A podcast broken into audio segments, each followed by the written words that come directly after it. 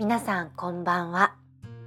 今夜からウェブラジオ聞く暮らしを始めます。この番組は暮らし生活にまつわるエッセイや小説などを朗読でお届けするウェブラジオ番組です。私俳優の石田美智子がお届けします、えー、この番組はですね自分で一から企画をして始めたんですけれどもまずは1年続けられたらと思っています。配信は Spotify や YouTube などで毎月第2第4金曜日の夜8時から配信します。あなたの暮らしに寄り添えるようなそんな優しい配信を目指します。よろしくお願いします。では早速初回の朗読をお届けしたいんですが初回は私が今回この番組への思いも込めてエッセイを書きましたのでそれを朗読したいと思います。まあ何分書くことは慣れていないのでどうか温かく聞いてやってください。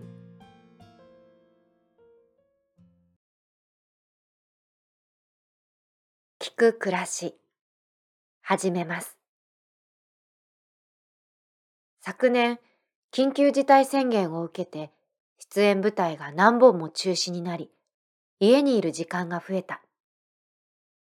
黒やグレーなどの暗い色の服を一切受け付けずミントや白の色の服ばかり着ていた。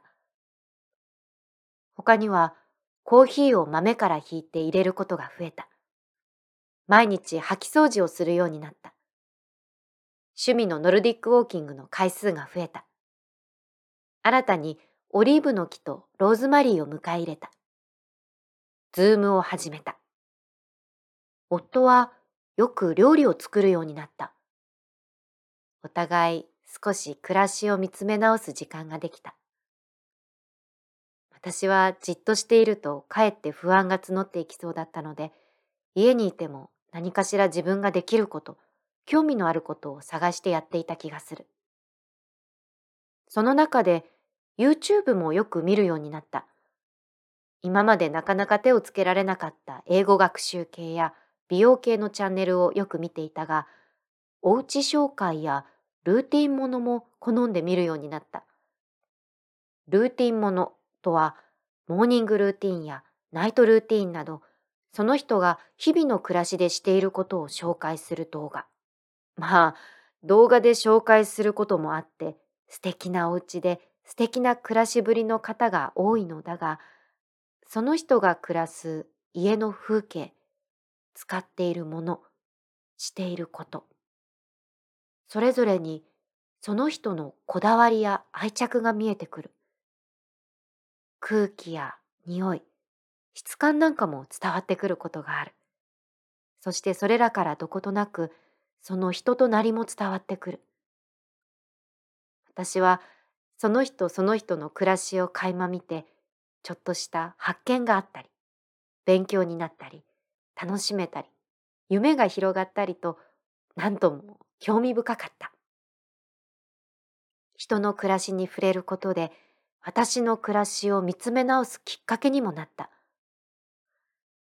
暮らしって何だろう？多彩で面白い。私も暮らしている。あなたも暮らしている。人の数だけその人の暮らしがある。生命の数だけその生命の暮らしがある。38億年続く生命の営みの中で人であるあなたがどんなふうに暮らしているのか興味がある。少し教えていただけないだろうか。あなたは一人暮らしですか？誰かと一緒ですか？朝起きたら何をしますか？朝食は食べますか？昼食は何ですか？夕食は？毎日飲んでいるものはありますか？好きな服は何ですか？仕事の休憩時間、学校の休み時間は何をしていますか？お家で好きな場所はどこですか？近所で好きな場所はどこですか？お気に入りの色は？言葉は？髪型は？レシピは？こだわっている家事や育児の方法ありますか？空を見上げて何を思いますか？寝る前に何をしますか？何の夢を見ましたか？暮らしの中であなたが今思うことは何ですか？あなたの暮らし少し教えてください。いろんな暮らしがあっていい。そこにあなたがいるのなら。聞く暮らし。始めます。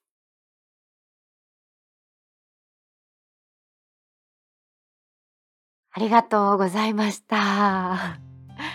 いやー、38億年続く生命とか、いや、まあ壮大なことも盛り込んでしまいましたが、昨年、緊急事態宣言の中で、いろんな不安や苦しさに溺れてしまいそうになった時に、38億年続く生命の中から見れば、この宇宙全体から見れば、私の苦しさはちっぽけなことなのかもしれない。苦しむより今できることを探してみよう。で、なんか目の前の不安から抜け出して一つ俯瞰できたようなそんな瞬間があったんですね。ミクロではなくマクロの目線で見るというか、まあ、なのでちょっと盛り込みたくて はい入れました。あとは Zoom で演劇の仲間だったり友人だったりと会話をすることで救われたり夫が一緒にいてくれたことにもちろん救われたり Twitter などの SNS で励まし合うようなこうやり取りを目にして救われたりという、まあ、人に救われることもたくさんありました。まあ、まだまだあの予断は許さない、まあ、特に私の関わる業界はなかなか厳しい状況だと、まあ、耳にしますし目にもするんですけれどもその中でもできることをやれたらなと思っています。今後はですね俳優仲間からゲストを招いてその方に朗読をしてもらう回もありますので楽しみにしていてください番組の更新情報やゲストのお知らせ収録こぼれ話などはこの番組のツイッターでもご確認いただけますのでぜひフォローしてくださると嬉しいですまたですねご意見ご感想などをいただけるようにメッセージフォームも作りました今後の番組の参考にもしていきたいので、ぜひお気軽にお便りください。あとですね、今この番組を聞いてくださっているあなたの暮らし、生活にまつわるエッセイや小説、詩、メッセージなどなど、まあ、文体はお好きなもので構いませんので、ぜひそのようなお便りもお待ちしています。お寄せいただいた中から朗読でお届けできたらと思っていますのでよろしくお願いします。それでは次回は23日の金曜日夜8時から。先人の暮らしから学ぼうという思いも込めまして青空文庫さんから岡本かの子の随筆5月の朝の花を朗読します。お楽しみに。